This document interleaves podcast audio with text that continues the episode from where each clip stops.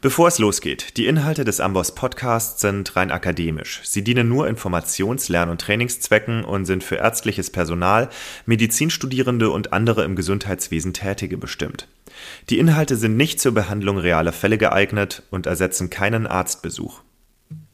Der Amboss Podcast. Medizin zum Hören. Heute mit einer Folge zum Thema ärztliche Denkfehler. Am Mikrofon ist für euch Philipp Winghardt, Arzt aus der Amboss Redaktion.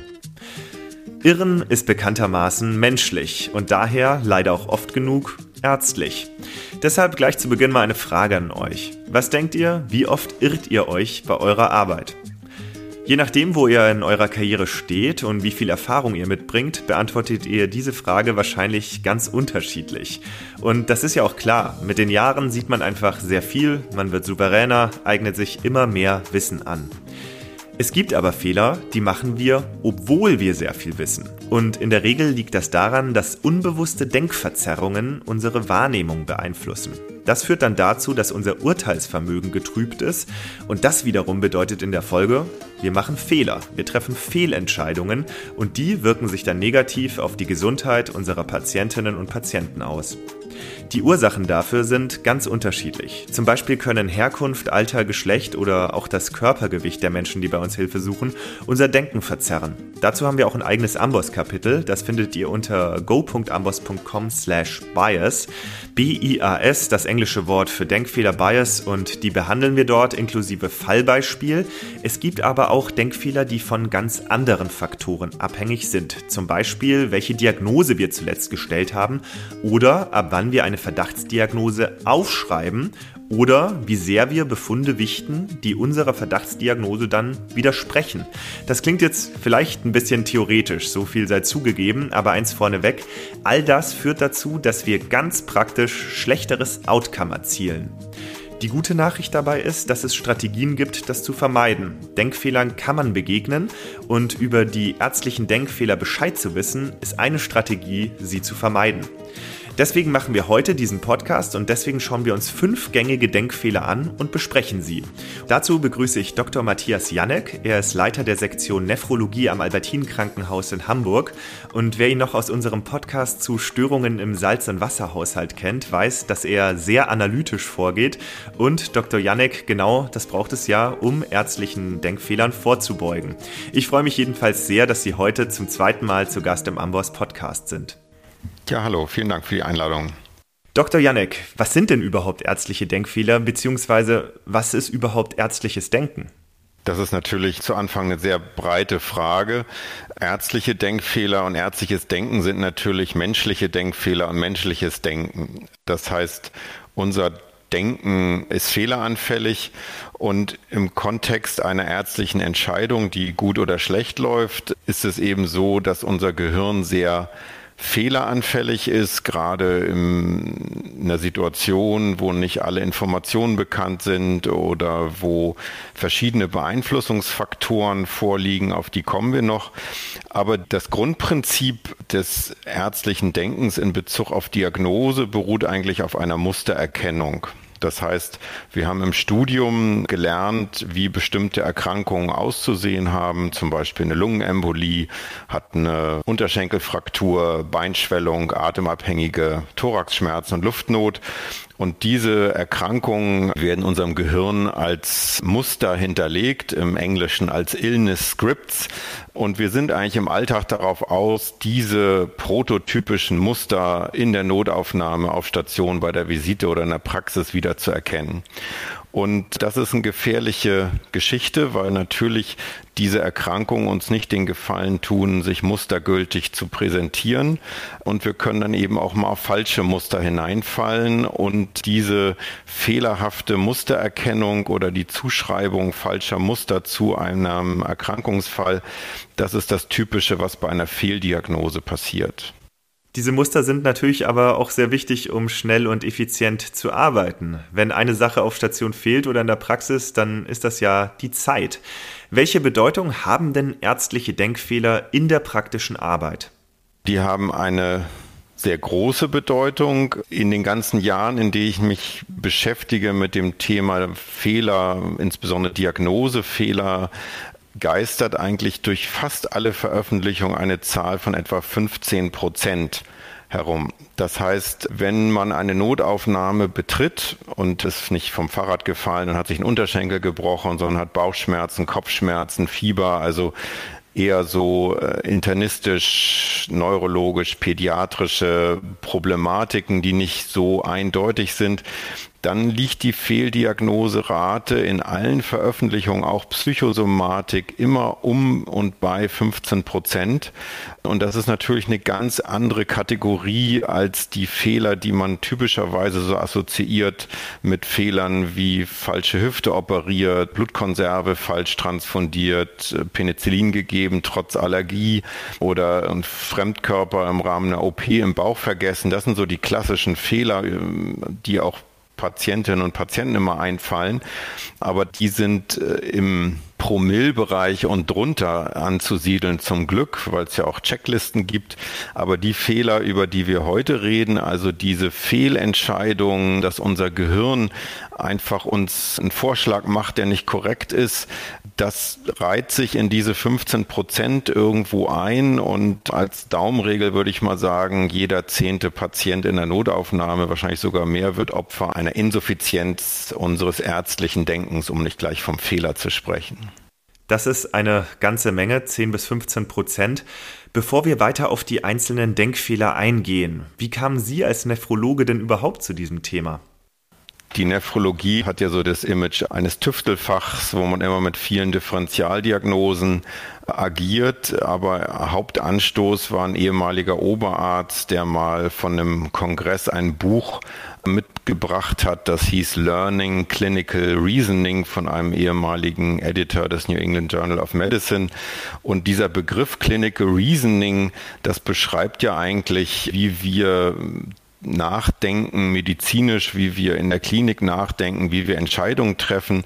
Das ist ein Begriff, den gab es damals eigentlich im deutschsprachigen Raum kaum und man hatte gar kein Gefühl dafür. Nachgedacht hat eigentlich der Chef und wenn der was gesagt hat, dann war das richtig. Und überhaupt zu überlegen, wie kommen wir zu einer Entscheidung, das war quasi revolutionär. Und in diesem Buch hat man zum ersten Mal so ein paar Begrifflichkeiten eben auch durch systematische Beeinflussung unseres Denkens schon mal drüber was gelernt.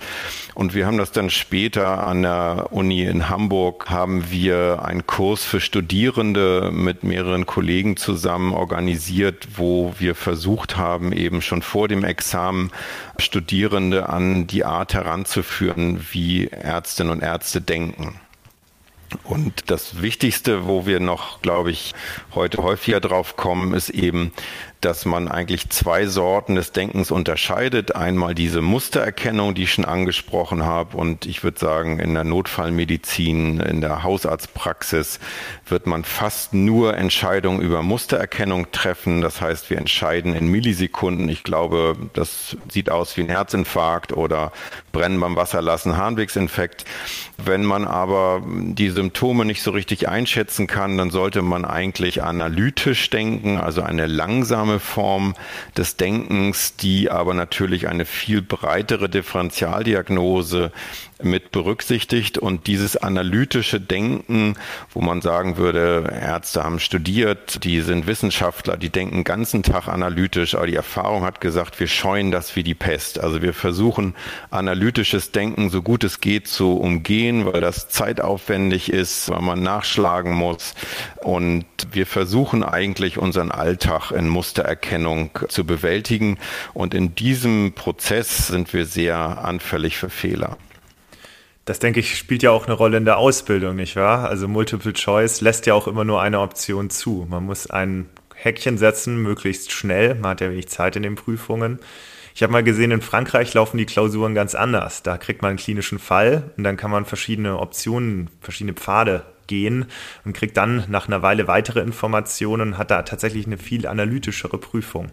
Das klingt zumindest sehr viel praxisnäher. Wir haben das Problem gesehen, dass den Studierenden immer vermittelt wurde, es gibt am Ende eine richtige Diagnose und der Weg dahin und die Probleme auf dem Weg dahin, die wurden nicht genug beleuchtet. Mhm. Und diese ganze Kontext des Clinical Reasonings, also wir machen uns Gedanken über Entscheidungsfindungen in der Medizin und wie wir überhaupt zu einem Schluss kommen, das ist wie gesagt was relativ Neues, was wir mit anderen, vielen anderen zusammen in Deutschland äh, jetzt versucht haben, ein bisschen mehr ins Bewusstsein zu rücken. Mhm. Und Nachholbedarf scheint es zu geben. 15 Prozent fehlerhafte Diagnosen oder durch Denkfehler verzerrte Diagnosen in der Notaufnahme. Wie wirken sich denn ärztliche Denkfehler auf die Patientensicherheit insgesamt aus? Also die wirken sich natürlich eklatant aus. Also diese Zahlen von mir aus jeder Zehnte, die sind eben sowohl in der Literatur präsent, als auch jeder, der mal in der Notaufnahme gearbeitet hat und weiß, was es heißt, da kommt jemand mit diffusen Bauchschmerzen etwas Fieber. Also ich habe großen Respekt vor kranken Bäuchen gehabt immer. Bei neun von zehn stellt man eine richtige Diagnose. Das finde ich eigentlich, wenn man es so rum sieht, das nennt sich auch Framing-Effekt, also der gleiche Zusammenhang anders dargestellt, das ist auch für unser Gehirn wichtig. Wenn man das so rum darstellt, sagt man, eigentlich ist das ein super Arzt, der kann neun von zehn Patienten mit Bauchschmerzen sicher diagnostizieren. Also ich bin ein schlechter Arzt, ich mache immer regelmäßig Umfragen, also in diesem Bereich und alle sagen so Fehldiagnosequote bei so einem Fall mit Bauchschmerzen so 30 30 Prozent in der Größenordnung kommt, glaube ich, der Praxis eher näher. Mhm. Ähm, da muss man nicht gleich sterben, aber man geht davon aus, dass ungefähr ein Prozent dieser Fehler wirklich bleibende Schäden bei Patienten verursachen.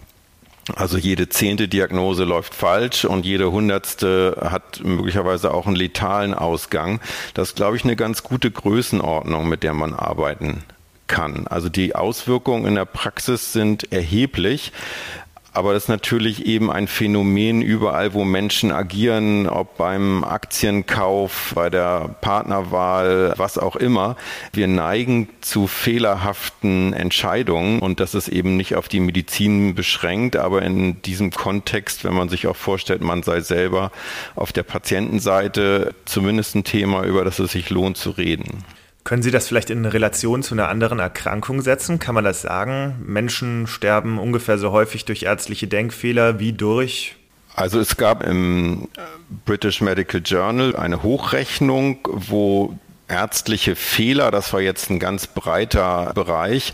Die dritthäufigste Todesursache waren nach Herz-Kreislauf und Tumorerkrankungen. Also in der Relation ist das schon wirklich wichtig. Da geht natürlich der ganze Bereich mit rein. Fehlmedikation, Medikamentenfehldosierung, aber eben auch Fehlinterpretation von diagnostischen Tests. Das fällt aus meiner Sicht auch in diese Denkfehlerbereich hinein. Also das ist schon wenn man sich vor Augen führt, wie komplex krank Patienten sind heutzutage, das ist schon ein relevanter Bereich. Und die gibt natürlich Fehler, die Medikamente werden falsch angesetzt, obwohl die Nebenwirkungen hinreichend bekannt sind. Und es gibt drei rote Handbriefe. Das ist natürlich ein Wissens Defizit und auch ein Fehler, der eigentlich nicht passieren sollte. Aber viele von diesen Fehlern sind eben dadurch da, dass man sagt, der wird nichts haben. Das war eine Miktionssynkope, schicke ich nach Hause. Manchmal sind ja, sagen wir mal, die Entscheidungsfindungen gerade so in der Notaufnahme ja relativ äh, simpel und äh, müssen auch so sein, um einen effektiven mhm. Ablauf da zu gewährleisten. Genau, das geht ja manchmal gar nicht anders. Man hat ja jetzt für dieses analytische Denken in der Notaufnahme leider oft nicht die Zeit. Ne? Man kann sich ja da nicht hinsetzen häufig und denken, hm, was mag das jetzt wohl sein? Ja, also das hatte ich ja schon ein bisschen eingangs gesagt. Stellen Sie sich vor, die Notaufnahme ist voll und der Internist sitzt mit einem dicken Buch oder einem elektronischen Nachschlagwerk und sagt, bitte nicht stören, ich muss jetzt erstmal eine halbe Stunde analytisch denken. Da werden die Kolleginnen und Kollegen und die Pflege werden sagen, der muss hier weg, der hält den Laden auf. Also wir sind eigentlich darauf angewiesen, aufgrund der ganzen Strukturen, dass wir Entscheidungen sehr, sehr schnell treffen. Und wir treffen diese Entscheidungen ja in einem total unsicheren oder ungewissen Umfeld. Die ganzen Informationen sind unvollständig, die Anamnese ist unvollständig, die Untersuchung ist unvollständig, die Zeit ist knapp, die Zukunft kennen wir eh nicht und wir treffen dann Entscheidungen und in so einer Situation ist unser Gehirn eigentlich evolutionär gut ausgelegt, häufig auch richtige Entscheidungen zu treffen. Aber wir sind sehr, sehr anfällig für systematische Verzerrungen. Und wenn man drei Ärztinnen und Ärzte an die gleiche Stelle setzt, treffen die manchmal völlig andere Entscheidungen, auch aufgrund im Nachhinein völlig offensichtlicher Beeinflussung aus der jüngeren Vergangenheit oder durch die Ausbildung und so. Also wir sind fern von einer objektiven Wissenschaft, mhm. sondern es ist so ein bisschen random, wenn Sie in eine Notaufnahme kommen. Ich sage immer Notaufnahme, ähm, weil das am plastischsten die Situation darstellt. Da können Sie wirklich Glück oder Pech haben und zwar nicht bezogen auf einzelne Ärztinnen und Ärzte, sondern auch mit welcher Erkrankung Sie zu welchem Arzt kommen. Es kann sein, dass der eine Arzt bei der einen Erkrankung genial performt und fünf Minuten später bei der anderen, die er nie gehört hat oder wo er systematisch beeinflusst ist, einen katastrophalen Fehler macht. Und wenn Sie jemand anders hinstellen würden, wäre es genau andersrum. Also das ist ein gewisses Glücksspiel, was, glaube ich, den meisten Beteiligten gar nicht so bewusst ist. Jetzt haben Sie schon verschiedene Ärztinnen und Ärzte angesprochen, die unterschiedliche Denkfehler machen. Gibt es denn Fachdisziplinen, die besonders betroffen sind? Also grundsätzlich sind alle betroffen, aber wenn Sie, hatte ich ja schon angesprochen, vom Fahrrad gestürzt sind, haben eine dislozierte Femofraktur, ist nicht viel Spielraum für einen Diagnosefehler. Wenn Sie aber mit der Fraktur fünf Tage später auf Station in der Chirurgie liegen, haben plötzlich überall rote Flecken, das CRP geht hoch und die Niere wird schlecht. In dem Moment wird es natürlich wieder kompliziert und dann ist natürlich für Denkfehler ein großer Raum oder für Diagnosefehler. Aber die besonders anfälligen, hatte ich eingangs schon genannt, sind eben typischerweise Fachgebiete, wo die Symptomatik sehr diffus sein kann, also Schwindel Schwindel, Kopfschmerzen, Fieber, Gangstörungen, Bauchschmerzen, also innere Pädiatrie hat natürlich auch noch das Problem der fehlenden oder schwierigen mhm. Kommunikation und der gesamte Kontext Notfallmedizin ist sicher sehr anfällig dafür.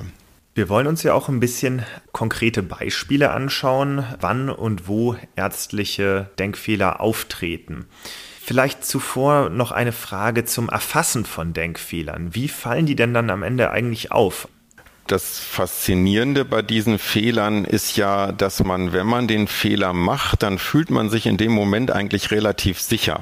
Wenn Sie jetzt eine Raumforderung in der Lunge haben und Sie können sich nicht richtig entscheiden, ist das ein Granulom bei Tuberkulose oder gehört das zu einer Vaskulitis, also Granulomatose mit Polyangiitis, Morbus Wegner oder so? Also Sie haben da so eine Raumforderung oder ist es ein Tumor?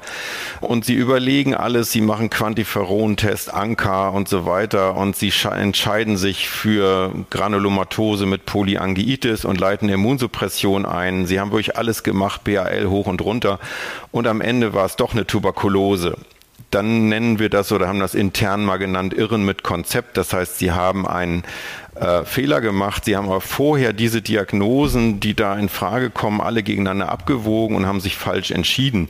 Genau wie jemand, der in der Hausarztpraxis ist und da hat jemand Schmerzen in der Brust, atemabhängig, kommt vom Volleyball und sie sagen, das ist eindeutig muskuloskeletal, Wellscore ist null.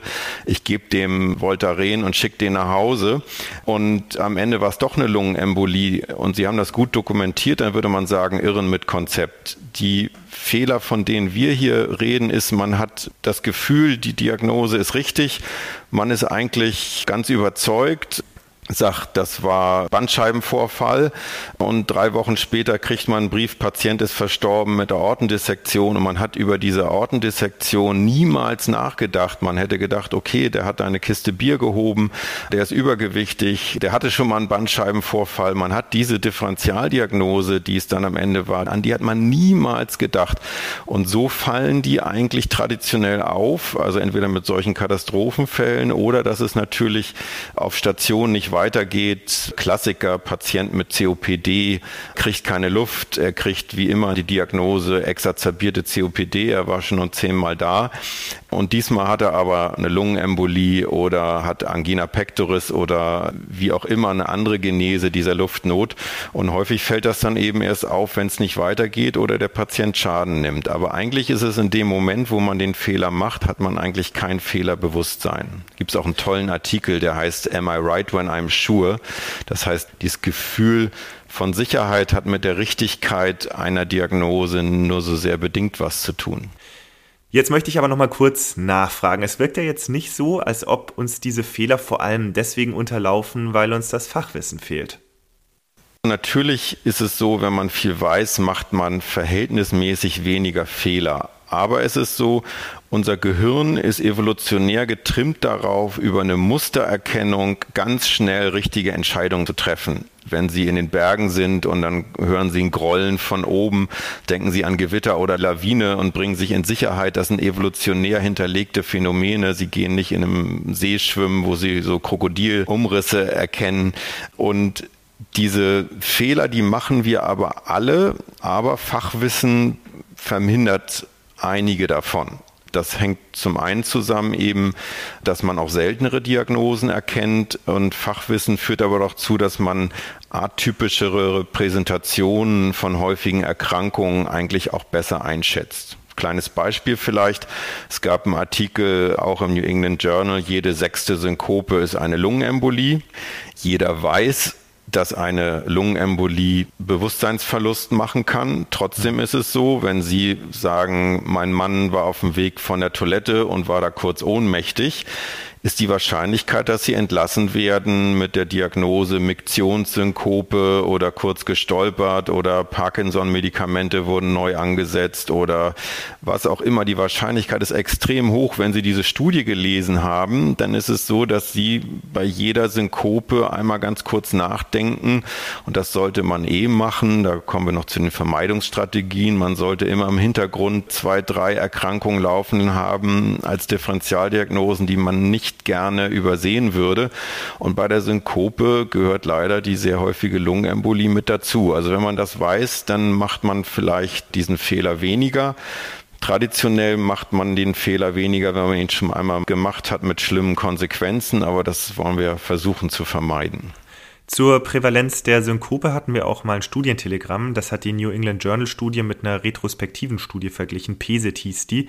Auch da setzen wir euch einen Link in die Show Notes. Und wenn ihr keine Studientelegramme mehr verpassen wollt, dann meldet euch doch einfach an für unser Studientelegramm. Das ist für alle kostenlos. Da braucht man keinen Amboss-Zugang zu. So, ich finde, Beispiele sind ja immer sehr gut, um sich einem Thema nähern zu können. Hätten Sie da vielleicht ein paar für uns, damit wir uns den typischen ärztlichen Denkfehlern so ein bisschen beispielhaft nähern können? Also das ist wahrscheinlich der wesentliche Teil. Also die Denkfehler, wie nennen wir hier so auch, weil eben daraus Diagnosefehler erwachsen, aber man nennt das ja Verzerrung äh, des menschlichen Denkens, also kognitive Verzerrung. Das heißt, wenn wir eine Entscheidung in Ungewissheit treffen, dann sind wir eben anfällig für Verzerrung und ich kann mal so die fünf, sechs häufigsten Bias, also sozusagen systematische Verzerrungen nennen. Das sind auch englische Ausdrücke, die sind aber so ein bisschen schwer zu übersetzen. Ich will das mal versuchen. Also der Klassiker erstmal, wenn wir eine Problematik vor uns haben, zum Beispiel starke Kopfschmerzen, mit oder ohne Nackensteifigkeit, dann ist es so, dass sofort eine Diagnose in unser Gehirn springt. Und wenn man jetzt hausärztlich tätig ist und man hatte vor einer Woche einen Patienten im Hausbesuch gesehen oder im KV-Notdienst, der starke Kopfschmerzen hat und den hat man zu Hause gelassen mit äh, symptomatischer Therapie und das hat sich als Meningitis rausgestellt. Äh, man hat den Anruf bekommen, dem ging es schlecht, der liegt jetzt auf Intensivstation mit Meningitis. Dann wird dieser Arzt oder diese Ärztin den nächsten Patienten mit Kopfschmerzen völlig anders angucken. Sein Gefühl von Häufigkeiten wird sich dramatisch verschieben. Das nennt sich Availability Bias. Also das bezeichnet, dass die Einfachheit, mit der uns eine Diagnose einfällt, die hat gar nichts zu tun mit der Wahrscheinlichkeit, dass diese vorliegt. Aber zum Beispiel so ein Ereignis beeinflusst einen enorm. Oder wenn in den Nachrichten Corona ist, ich meine, das ist der bekannteste Availability Bias und man kommt mit Husten und Fieber in die Notaufnahme, das ist ja traditionell eine extrem breite Differentialdiagnose und durch diese Corona-Geschichte gab es nur noch Corona. Also wenn Sie da Mykoplasmen oder Chlamydien in der Lunge hatten oder so, da hatten Sie wirklich schlechte Karten zur Corona-Hochzeit. Also die Wahrscheinlichkeit, dass diese Diagnose gestellt wird, die ist einfach gering. Dadurch, dass in unserem Gehirn und auch real die Häufigkeit von SARS-CoV-2 oder Corona eben sehr stark überrepräsentiert war. Also wir haben gar kein gutes Gefühl für Häufigkeiten und müssten eigentlich ständig mal gucken in so einem Statistikbuch, wie häufig ist denn diese Erkrankung in der Altersklasse zu der Jahreszeit. Ja, oder bei Amboss, wir haben ja immer die aktuellen Zahlen. Ich denke, den Availability Bias kennen viele, vielleicht auch aus eigener Erfahrung, da ertappt man sich ja doch manchmal. Mal angenommen, der ist uns jetzt schon unterlaufen. Wie geht es dann weiter? Wenn so eine Diagnose auf poppt in unserem Gehirn. Also wir haben das Gefühl, das könnte eine Cholezystitis sein. Bei einer Patientin, die ist ein bisschen übergewichtig vielleicht und hat äh, rechtseitige Oberbauchbeschwerden. Und in diesem Patientenkollektiv mein Availability Bias poppt sofort Cholezystitis oder Choledocholithiasis auf. Wenn man dann aufschreibt Verdacht auf Cholezystitis, in dem Moment ist es so, dass die Diagnose dann quasi steht, wenn man sie aufschreibt. Das nennt sich auch Premature Closure, sozusagen das vorzeitige Dichtmachen. Mhm. Im englischen Sprachraum heißt es auch so schön, Thinking stops when the diagnosis is made. Das heißt, wenn Sie einen unklaren rechtseitigen Oberbauchschmerz haben, das ist auch das, was ich sozusagen propagieren würde, aufzuschreiben, dann ist das so lange ein unklarer rechtzeitiger Oberbauchschmerz, bevor Sie einen Beweis haben aus irgendeiner Bildgebung. Aber klassischerweise wird aufgeschrieben Verdacht auf Cholezystitis, weil es das Wahrscheinlichste ist. Und dann von dieser Fehldiagnose, die dahingeschrieben wurde, da wieder wegzukommen, dann ist die erste Sonographie unauffällig, die zweite Sonographie von dem, der es richtig kann oder der ist unauffällig. Trotzdem hält sich diese Diagnose Cholezystitis überproportional lange und eine andere Diagnose von mir aus ein Herpes Zoster, der sich in dem Bereich gerade entwickelt oder so, an die denkt niemand. Und im Prinzip ist der Fall, würde ich sagen, diagnostisch tot, bis diese vorzeitig getroffene Diagnose wieder gestrichen wurde oder verschwunden ist aus dem Anamnesebogen oder dem Computer. Also das vorzeitige Festlegen auf eine Fehldiagnose aufgrund unzureichender Daten, das ist dieses Premature Closure, das ist wahrscheinlich das Wichtigste. Und eben die Methode, das zu vermeiden, wäre erst eine Diagnose hinschreiben und sei es auch nur ein Verdacht, wenn man wirklich harte Fakten hat und sonst einfach B schreiben. Okay, das sind jetzt zwei, Availability und Premature Closure. Und dann greift der nächste Fehler. Man hat ja dann die Chance, diese Diagnose zu widerlegen. Also wenn Medizin eine Wissenschaft wäre im Alltag, dann würde man jetzt versuchen, Dinge zu finden, die dafür sprechen, aber man würde vor allen Dingen versuchen, Dinge zu finden, die dagegen sprechen. Das heißt, was spricht gegen eine Cholezystitis? Oder man hat Verdacht auf eine Pneumonie und dann kommt das Labor zurück und das CRP ist kleiner 5. Das ist ja eigentlich der Todesstoß für die typische bakterielle Pneumonie. Trotzdem ist es so, dass man, wenn man einmal auf so einer Fehldiagnose festsitzt, dann kommt man da ganz schwer wieder runter und man sucht immer nur nach Bestätigung. Das heißt, im Röntgenbild steht dann bei unvollständiger Inspiration, basale Infiltration, bei schlechter Bildqualität nicht hundertprozentig auszuschließen, aber prima, das ist doch eine Lungenentzündung. Das heißt, man sucht nach Dingen, die das bestätigen man ignoriert Dinge, die es widerlegen. Das nennt sich Confirmation Bias. Mhm. Das heißt also, wir suchen immer, dass der Bestätigungsfehler nach Dingen, die unsere These bestätigen und ignorieren oder würdigen nicht genug Dinge, die unsere These widerlegen. Das ist auch das Wesen von Vorurteilen, die sich wundersamerweise immer wieder bestätigen, weil man immer nur nach den Dingen guckt, die die zu untermauern scheinen und man versucht einfach nicht systematisch das zu widerlegen. Das heißt, mhm. man muss gucken, wenn ich eine Diagnose habe, was passt und was passt nicht. Und das, was nicht passt, das sind in der Regel die wichtigeren Informationen. An dieser Stelle nochmal der Hinweis auf unser Kapitel Bias, Stereotype und Diskriminierung in der Medizin. go.ambos.com slash bias ist der Link dorthin. Lohnt sich auf jeden Fall, da reinzuschauen. Okay, drei haben wir jetzt schon. Confirmation Bias haben wir auch noch dazu. Dann fehlen jetzt noch zwei von den fünf wichtigsten. In der Psychologie gibt es, ich sag mal, vorsichtige Schätzung 50. Aber vielleicht noch zwei, drei wichtige. Base Rate Neglect ist ein wichtiges Phänomen. Das heißt, eigentlich muss man wirklich, und da gibt's ja Nachschlagwerke und Lehrbücher, immer wissen, wie häufig nochmal ist diese Erkrankung in dieser Altersklasse. Und das ist eben so, dass diese häufige Erkrankungen häufig sind. Das heißt, es gibt den Fehler, dass man einfach unterschätzt, wie häufig häufige Erkrankungen sind. Und auch die atypische Präsentation einer häufigen Erkrankung, sagen wir mal Lungenembolie mit Synkope, das ist zwar fast eine typische Präsentation, aber unser Gehirn empfindet das als atypisch. Eine Lungenembolie mit Synkope ist immer noch häufiger als eine seltene Erkrankung. Das heißt also, wenn man dem Patienten mit der Synkope jetzt irgendeine ganz seltene Ursache, non-konvulsiver Status oder was auch immer oder irgendeine seltsame neurologische Malformation äh, unterstellen will, dann ist eine Lungenembolie immer noch die wahrscheinlichste Diagnose, einfach aufgrund ihrer Häufigkeit. Base Rate Neglect heißt, wir unterschätzen, wie häufig häufige Erkrankungen sind und manchmal überschätzen wir auch, wie selten seltene Erkrankungen sind. Aber es gibt sie auch. Unbedingt. Wir hatten da mal Professor Martin Mücke vom Zentrum für seltene Erkrankungen in Aachen im Podcast zu Gast. Link in den Show Notes. Und der sagte, dass in der Summe die seltenen Erkrankungen gar nicht so selten sind, nämlich ungefähr so häufig wie die großen Volkskrankheiten, Diabetes, KHK. Genau, also jeder Denkfehler hat zwei Seiten. Man muss einfach ungefähr die Häufigkeit wissen und man muss wissen, es gibt diese Erkrankung so und so häufig, aber man muss wissen, es gibt die anderen auch. Wenn man die seltenen komplett ignoriert, dann macht man eben auch einen Fehler, weil man einfach ignoriert, dass es die gibt. Dadurch hat man auch sozusagen einen Base Rate Fehler gemacht. Aber der Fehler bezieht sich eben häufig, sagen Sie haben eine Hypertrophie am Herzen, dann ist schlecht eingestellter Hypertonus dramatisch häufiger häufiger als eine seltene Speichererkrankung, auch wenn die spannend sind und in sind und es macht Spaß und man schickt immer Genetik weg. Am Ende ist es leider doch meistens schlecht eingestellter Hypertonus.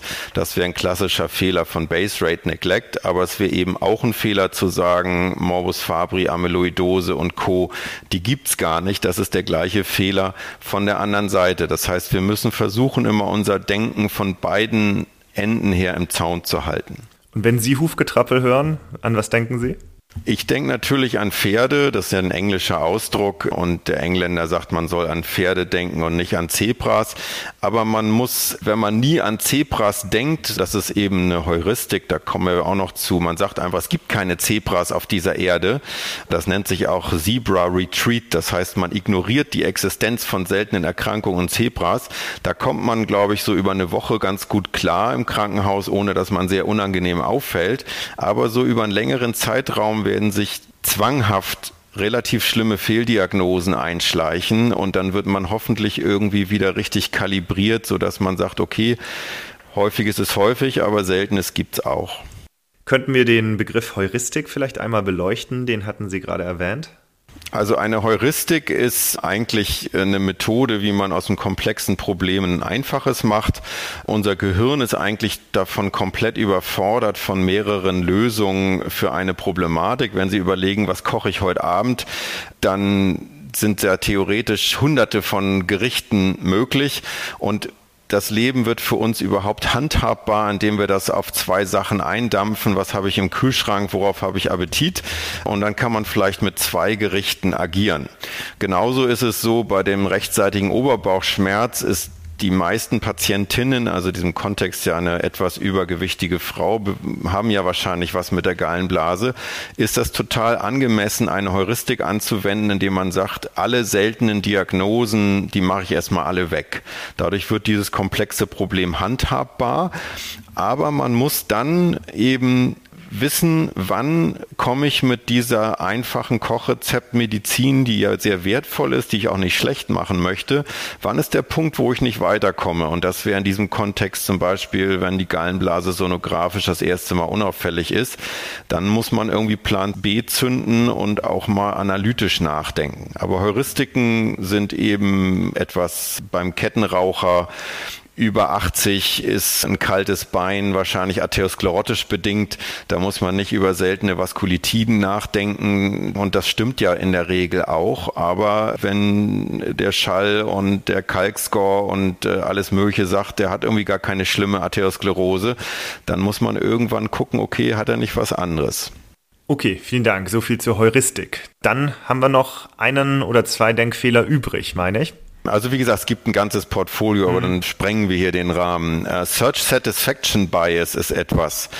Das ist die Begeisterung, wenn man was gefunden hat. Oh, das kenne ich. Beispiel, Sie haben einen jungen Mann mit irgendwelchen rheumatologischen Erkrankungen und messen einen HLA-B27 und das ist positiv.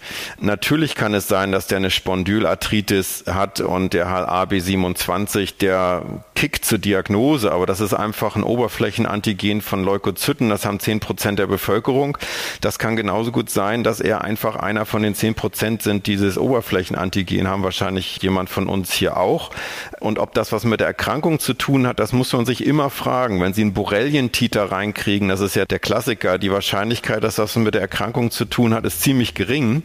Trotzdem ist es so, bei einem Borrelientiter sind alle vor Begeisterung, insbesondere die Patientinnen und Patienten, denken, das ist die Lösung all meiner Probleme.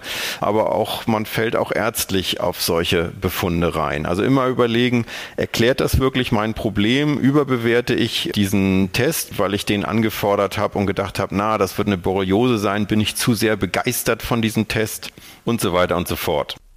Vielleicht hier ein kurzer Hinweis zu HLA B27. Das fand ich damals einen ganz spannenden Punkt in unserem Podcast zur Stammzellspende. Man kann Patientinnen und Patienten einfach fragen, ob sie in der Knochenmark-Spenderdatei sind.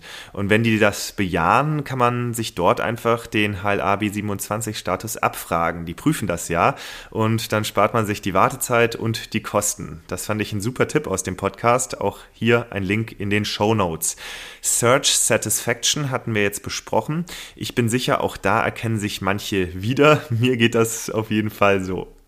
Genau, und in diesem Bereich, den wir angesprochen hatten, dass bestimmte Patientengruppen besonders gut, besonders schlecht behandelt werden, Attribution Bias, mhm. das bezeichnet das Phänomen, dass wir bestimmten Patientencharakteristika bestimmte Krankheitshäufigkeiten zuschreiben, was auch gut ist bis zum gewissen Grade. Nehmen wir nur den ganzen Bereich Drogenabhängigkeit, Alkoholismus, da häufen sich natürlich bestimmte Erkrankungen.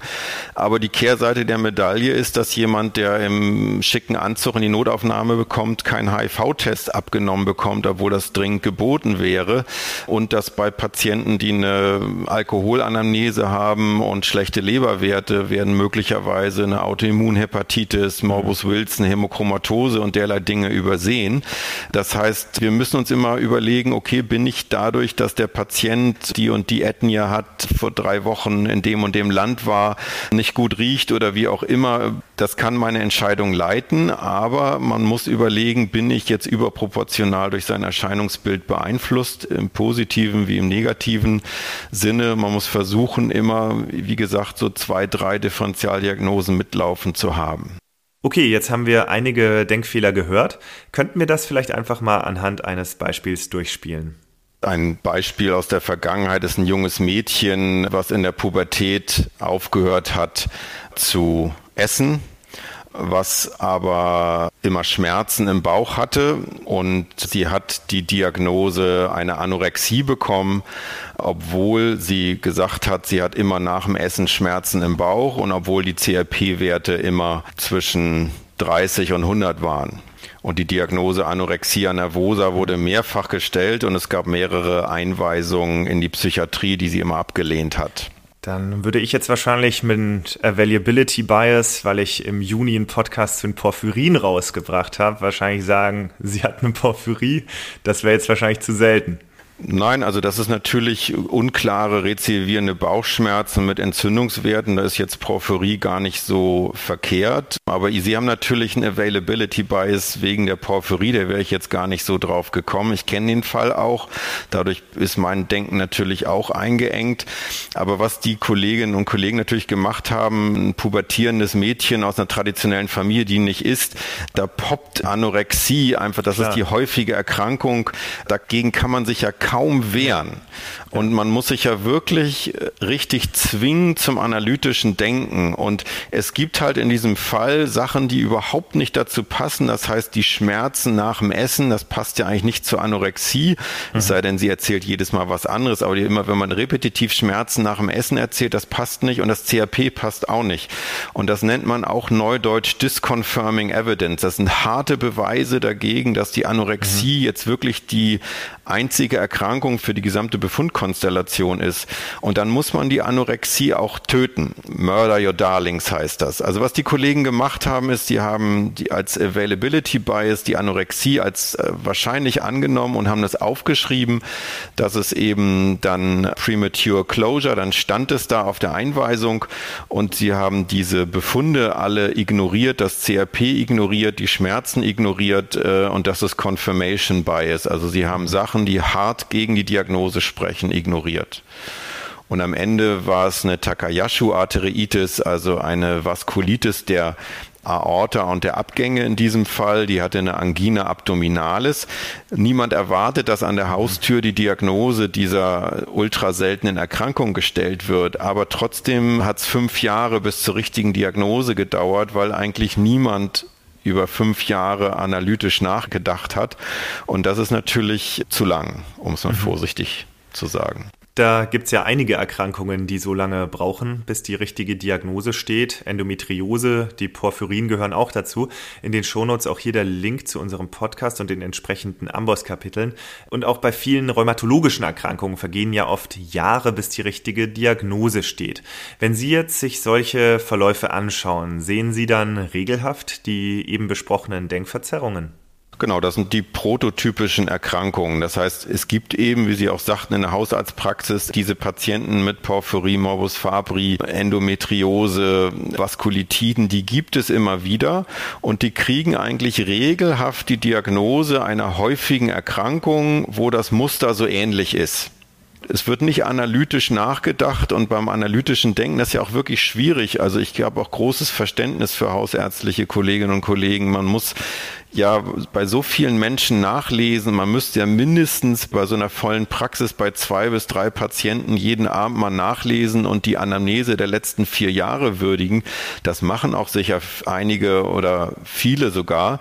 Aber bei der Masse an Patientinnen und Patienten geht das unter und dann sagt man eben, okay, das ist Reizdarmsyndrom oder dann kriegen die Patienten irgendwas, wenn man aufschreiben würde, unklarer Bauchschmerz mit Inflammation. Wenn man das einfach nur beschreibt, beschreiben würde oder unklarer, chronischer, jahrelanger Bauchschmerz mit Inflammation und Gewichtsabnahme, dann hat man äh, einen Rahmen geschaffen, in dem sagen wir, analytisches Denken möglich ist. Ähm, wenn man raufschreibt, Reizdarm spinnt, verträgt Pantozol nicht, sowas passiert ja leider häufiger, manchmal auch aus Notwehr und Überlastung, dann haben die Patientinnen und Patienten keine Chance auf die richtige Diagnose. Was für Strategien gibt es denn, dass einem das nicht unterläuft? Also was hätten die Kolleginnen jetzt vielleicht bei diesem Fallbeispiel mit der Takayashu-Arteriitis anders machen können? Also ich glaube, bei der Erstpräsentation hat man fast keine Chance. Also ich würde das niemand zuschreiben, dass er oder sie immer in der Lage wäre, sowas richtig zu diagnostizieren.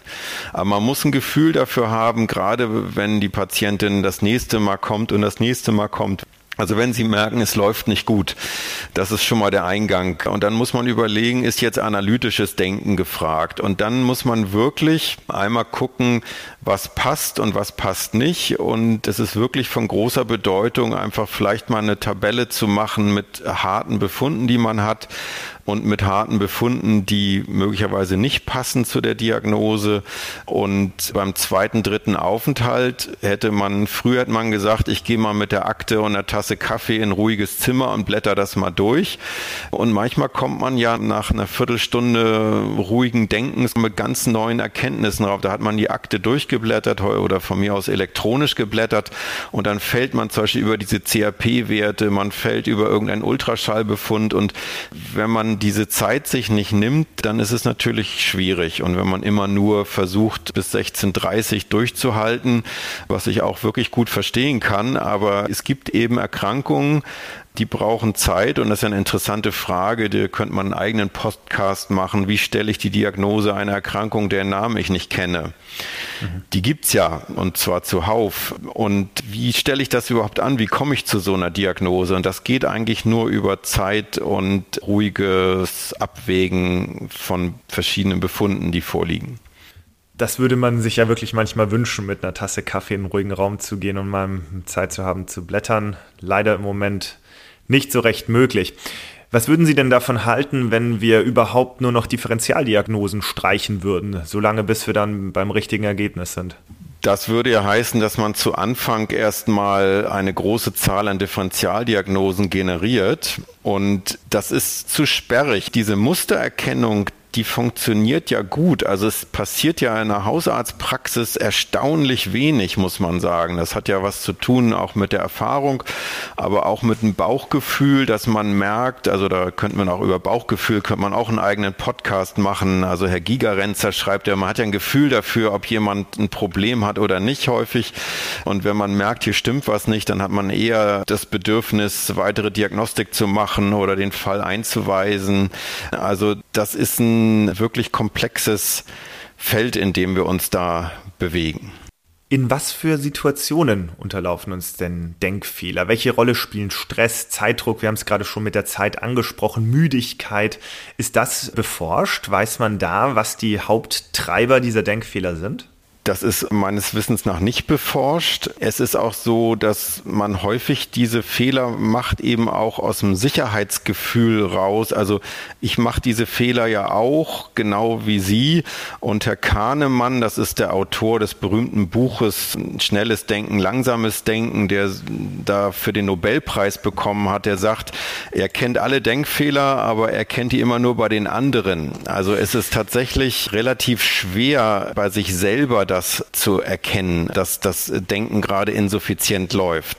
Und ein Zeitmangel und die Umgebung, die begünstigen natürlich Denkfehler, weil man unvollständige Anamnesen erhebt, unvollständig untersucht und eben auch gedrängt wird, schnelle Entscheidungen zu treffen. Und das ist eben das Problem. Was für Strategien kann man denn anwenden, damit einem das nicht passiert? Wie ich schon sagte, sie werden es nie ganz verhindern können, weil das Limitationen unseres Gehirns sind. Aber ich würde mit Sicherheit äh, behaupten können, dass die Kenntnis über diese Denkfehler hilfreich ist. Ich habe mal einen Morbus Wippel diagnostiziert, auch mehr durch Zufall. Und danach, und das ist natürlich Availability Bias, eine ultra seltene Erkrankung, danach war mein Gehirn völlig verwippelt. Und jeder, der reinkam mit ein bisschen Gelenkbeschwerden und CRP, habe ich an Morbus Wippel gedacht. Wenn man weiß, mein Gehirn äh, hat die statistische Häufung von Morbus Wippel überhaupt nicht mehr richtig im Griff.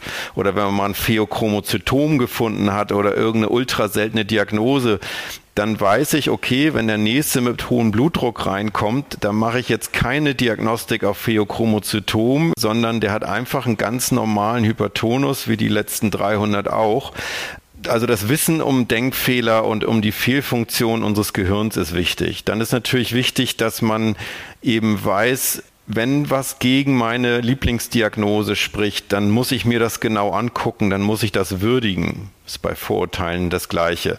Und wenn das, was dagegen spricht, wirklich überzeugend ist und wirklich eigentlich die Diagnose ausschließt, dann muss man diese Diagnose streichen. Wie gesagt, im Englischen ist immer schicker, Murder Your Darlings. Und diese Bereitschaft zu falsifizieren, sozusagen, das sollte man auch machen. Und dann muss man natürlich versuchen, sich irgendwie mal Auszeiten zu nehmen, gerade wenn das Bauchgefühl sagt, also Sie haben eine stressige Visite und Ihr Bauchgefühl sagt so in Zimmer sieben am Fenster, das läuft nicht rund, dann wäre es zumindest sehr wünschenswert zu sagen, okay, für den setze ich mich mal irgendwie in einen ruhigen Raum. Und das ist eine relativ kleine Zeit. Also wir reden jetzt von fünf bis zehn Minuten, wo man wirklich Leben retten kann oder zumindest schlimmere Probleme vermeiden. Und das ist, würde ich sagen, in den meisten Fällen eine sehr gut investierte Zeit. Und ist auch spannend. Also wenn man jetzt nicht massivst unter Zeitdruck aus anderen Gründen ist, ist das, glaube ich, wirklich gut für die Lernkurve und für alle Beteiligten mal sowas nachzugucken. Jetzt gibt es ja den Satz, man kann auch Läuse und Flöhe haben. Der fällt ja immer so ein wenig, wenn man nicht genau weiß, was es ist oder ob es jetzt zwei Sachen sind. Was halten Sie davon? Hat man häufiger Läuse oder Flöhe? es ist so, je älter und je kränker man ist, desto höher ist die Wahrscheinlichkeit, dass man Läuse und Flöhe hat, typischerweise zwei häufige Erkrankungen, die gleichzeitig auftreten.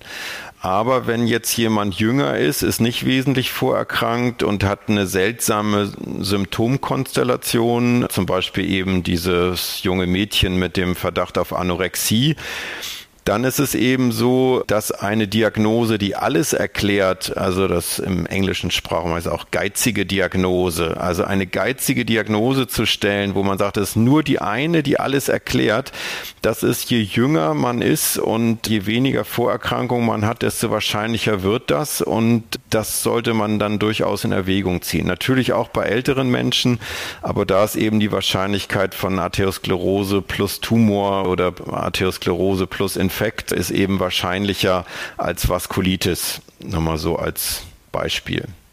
Okay, wenn wir jetzt mal bei der Vaskulitis bleiben. Zunächst würde man da ja vermutlich eine gängigere Diagnose stellen, ist ja auch so gewesen. Und dann würde man idealerweise das Confirmatory Evidence sammeln und die Diagnose revidieren. Das macht aber eine Fehlererkennung notwendig, eine Fehlerkultur. Wie steht es denn um unsere Fehlerkultur?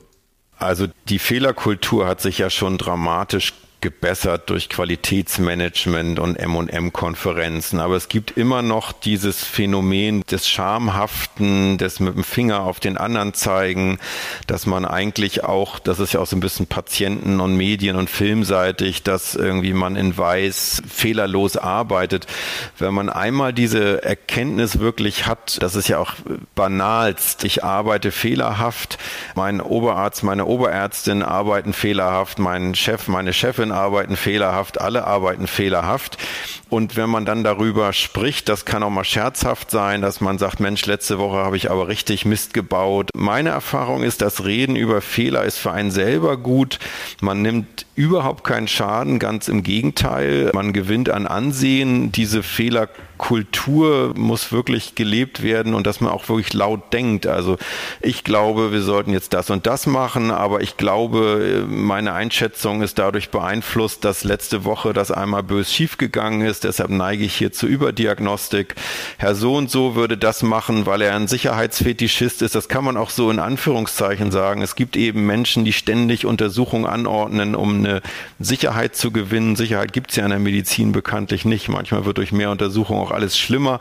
Wie Entscheidungen gefällt werden, kann man auch Charaktereigenschaften zuschreiben. Und ich würde das einfach offen kommunizieren. Jeder hat so seine Eigenarten, seine Fehler, wie Entscheidungen getroffen werden. Und je offener man darüber spricht, eben auch durchaus mal scherzhaft, umso mehr kommt für alle Beteiligten dabei raus. Und eben vor allen Dingen dieses Bewusstsein, ich habe Fehler gemacht und wenn man eine Visite macht mit hat eine 30-Betten-Station allein, dann kann man sich ungefähr ausrechnen, an wie vielen Betten man eine Fehlentscheidung getroffen hat. Also das ist wahrscheinlich eher im zweistelligen Bereich.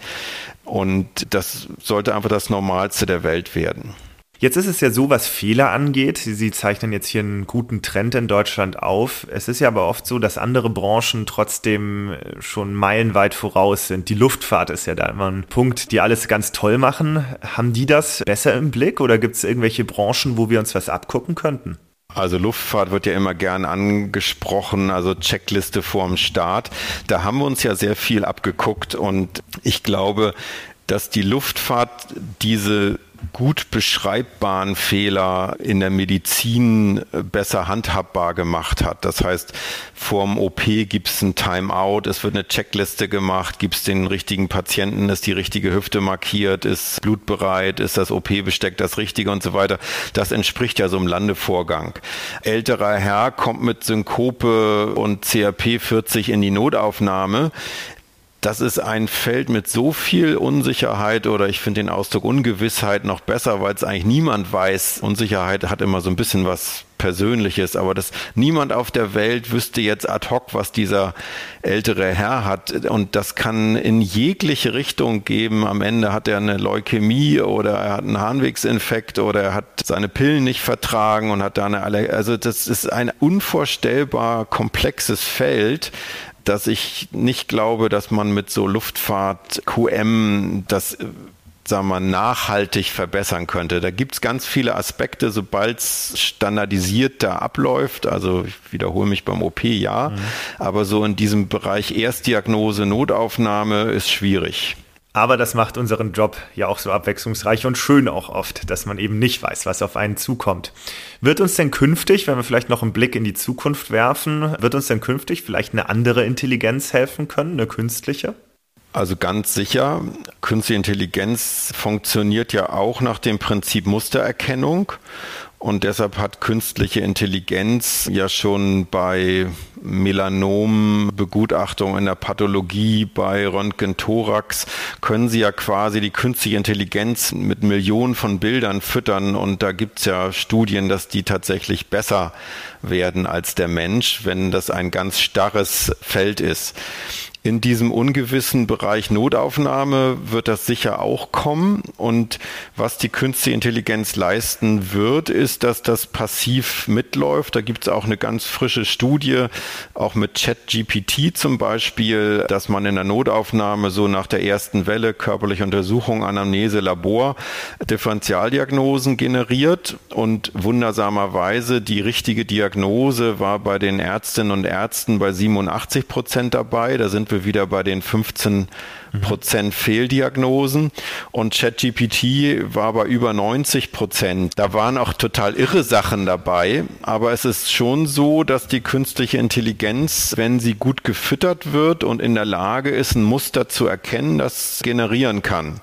Also ich nehme mal ein Beispiel, Sie sind in der Notaufnahme internistisch und da kommt eine junge Frau, die hat einen niedrigen Blutdruck, Bauchschmerzen, Erbrechen, hat eine Hyponatremie, Hyperkalie Hyperglykämie und eine metabolische Azidose. Da würde jetzt wahrscheinlich kaum jemand so ad hoc auf die richtige Diagnose kommen, aber die hat halt das prototypische Muster einer Nebenniereninsuffizienz. Mhm. Und das heißt, wenn man dann überlegt, hat die eine Gastritis, was hat die gegessen, wird oben ein Fenster aufpoppen und sagen, hast du eigentlich an Morbus Edison gedacht? Und das ist, glaube ich, in der klassischen Präsentation extrem hilfreich, sowas einmal zu gucken. Und so läuft das, glaube ich, auch. Ich bin jetzt nicht ganz auf dem neuesten Stand bei automatischer Radiologiebefundung. Dann laufen da, laufen da Vorschläge für einen Befund. Und der Mensch muss das dann eben einmal angucken und abnicken und so wird das zunehmend kommen. Aber es ist eben so, man kann, genau wie das menschliche Gehirn, ist die künstliche Intelligenz, die kann man nur mit Mustern füttern. Und wenn sich jetzt eine Erkrankung, und das ist das Problem bei Erkrankungen, wenn die sich nicht typisch präsentiert, sondern atypisch, dann sind sowohl menschliches Gehirn als auch KI relativ hilflos. Also das muss immer das Muster irgendwie eingehalten werden, damit man einhaken kann. Das macht es aber, wie gesagt, spannend. In der Tat, da bleibt es auf jeden Fall spannend. JetGPT scheint uns ja da gerade überall auszustechen, wo es nur möglich ist, uns Menschen. Ich erinnere mich da an eine Studie aus dem Studientelegramm, da ging es um Kommunikation, auch hier ein Link in den Show Notes. Dr. Janik, wir haben viel gehört heute. Ich fasse nochmal die wichtigsten Take-Home-Messages zusammen. Ärztliches Denken beruht in Bezug auf Diagnosen auf Mustererkennung. Bei unserer Arbeit kann das sehr praktisch sein. Wir suchen nach Mustern und schließen daraus dann auf eine Erkrankung rück. Das kann aber problematisch werden, wenn Erkrankungen sich beispielsweise atypisch präsentieren, weil dieses Denken nach Mustern dann häufig zu Fehldiagnosen führt. Die Folgen können gravierend sein. Ungefähr jede zehnte Diagnose in der Notaufnahme ist fehlerhaft und etwa jede hundertste führt zu einem bleibenden Schaden oder gleich zum Tod. Damit sind ärztliche Fehler nach Herz-Kreislauf-Erkrankungen und Tumorerkrankungen die dritthäufigste Todesursache. Besonders bei diffuser Symptomatik, bei Schwindel, Kopfschmerzen, Fieber, Angststörungen oder zum Beispiel auch bei Bauchschmerzen kann es sich also lohnen, von der Mustererkennung abzurücken und die Diagnose analytisch zu hinterfragen und sich klarzumachen, dass wir bei Entscheidungen mit unklaren Variablen anfällig für kognitive Verzerrungen sind. Dazu gehören der Availability Bias, der beschreibt, dass eine bestimmte, unter Umständen auch seltene Diagnose leicht abrufbar ist, wenn sie beispielsweise vor kurzer Zeit schon mal gestellt wurde und dass dann das Gefühl von Wahrscheinlichkeit verzerrt sein kann und Fehldiagnosen drohen. Hier war das Beispiel die Mykoplasmenpneumonie während der Corona-Pandemie. Das Muster Husten plus Fieber hätte hier aufgrund des Availability Bias möglicherweise zu einer Fehldiagnose geführt. Der Premature Closure Bias beschreibt, dass wir uns zu sehr festlegen, sobald eine Verdachtsdiagnose steht. Die Beweisaufnahme wird dann, wenn man so will, vorzeitig abgeschlossen, obwohl es eigentlich auch noch andere Ursachen gegeben hätte, die in Frage gekommen wären. Das lässt sich umgehen, indem man eine Diagnose erst formuliert, wenn man harte Fakten hat und ansonsten erstmal B schreibt. Auf den Premature Closure Bias folgt dann häufig der Confirmation Bias. Wir suchen vor allem nach Informationen, die unsere Verdachtsdiagnose stützen und vernachlässigen eher Fakten, die gegen sie sprechen oder für eine andere Differentialdiagnose. Der Base Rate Neglect führt dazu, dass wir unterschätzen, wie häufig zum Beispiel in bestimmten Altersklassen häufiger Erkrankungen sind, beziehungsweise wie selten seltene. Hier gab es das Beispiel vom Hufgetrappel und den Zebras. Und zuletzt haben wir den Attribution Bias besprochen. Der bezeichnet das Phänomen, dass wir bestimmten Patientencharakteristika bestimmte Krankheitshäufigkeiten zuschreiben. Ein teurer Nadelstreifenanzug schützt allerdings nicht vor HIV und eine Person mit schädlichem Alkoholkonsum kann durchaus auch mal einen Morbus Wilson haben, der die Leber schädigt. Hier sich einmal kurz fragen, bin ich jetzt überproportional durch das Erscheinungsbild beeinflusst, im positiven wie im negativen Sinne? Es gibt noch viele weitere Denkfehler, aber diese fünf sind sehr häufig und deswegen haben wir die heute besprochen. Insgesamt sollten wir uns einfach klar sein, dass es diese Denkfehler gibt. Wir sollten die Fehlerkultur hochhalten und vorleben, denn, das haben wir heute gehört, ärztliche Denkfehler sind häufig und leider auch häufig gefährlich. Dr. Janik, gibt es denn noch etwas, das Sie unseren Hörerinnen und Hörern mit auf den Weg geben wollen? Ich glaube, man muss sich einfach die Begeisterung für Medizin äh, bewahren und muss einfach immer in jedem Fall den Reiz sehen und auch wenn es noch so vordergründig sein soll, immer versuchen, sagen wir mal, mit drei Differentialdiagnosen im Gehirn zu arbeiten. Das heißt, immer wenn man irgendeine diagnostische Einschätzung hat, sich einfach mal zwingen, noch sich zwei andere irgendwie abzuringen. Idealerweise sollte da auch irgendeine lebensbedrohliche dabei sein, die man heute nicht übersehen möchte. Und gut ist, man kann doch auf sein Bauchgefühl häufig hören. Und wenn das sagt, irgendwas stimmt nicht, dann würde ich auch gegen Widerstände versuchen, weiter zu diagnostizieren kommunizieren und wird auf das Bauchgefühl hören, das ist meistens richtig. Der Bauch hat also keine Denkfehler. Der Bauch ist ein äh, unbewusster Abgleich von Patientenfällen aus der Vergangenheit mit dem aktuellen, wo er dann irgendwie, das ist nicht esoterisch, sondern wahrscheinlich läuft das hochgradig automatisiert, wird es abgeglichen und wenn da ein Mismatch ist, dann alarmiert der Bauch und sagt, das ist nicht wie die anderen 639 Mal. Und auch wenn man das nicht verbalisieren kann, diesen unbewussten Prozess, sollte man dieses Alarmsignal wahrnehmen. Dr. Janik, dann bedanke ich mich ganz herzlich, dass Sie heute zu Gast im Amboss Podcast waren. Vielen Dank, hat Spaß gemacht. Und euch zu Hause wie immer vielen Dank fürs Zuhören. Alle Infos zum Amboss Podcast und der Amboss Wissensplattform gibt es unter go.amboss.com slash podcast. Macht es gut, bis zum nächsten Mal. Ciao.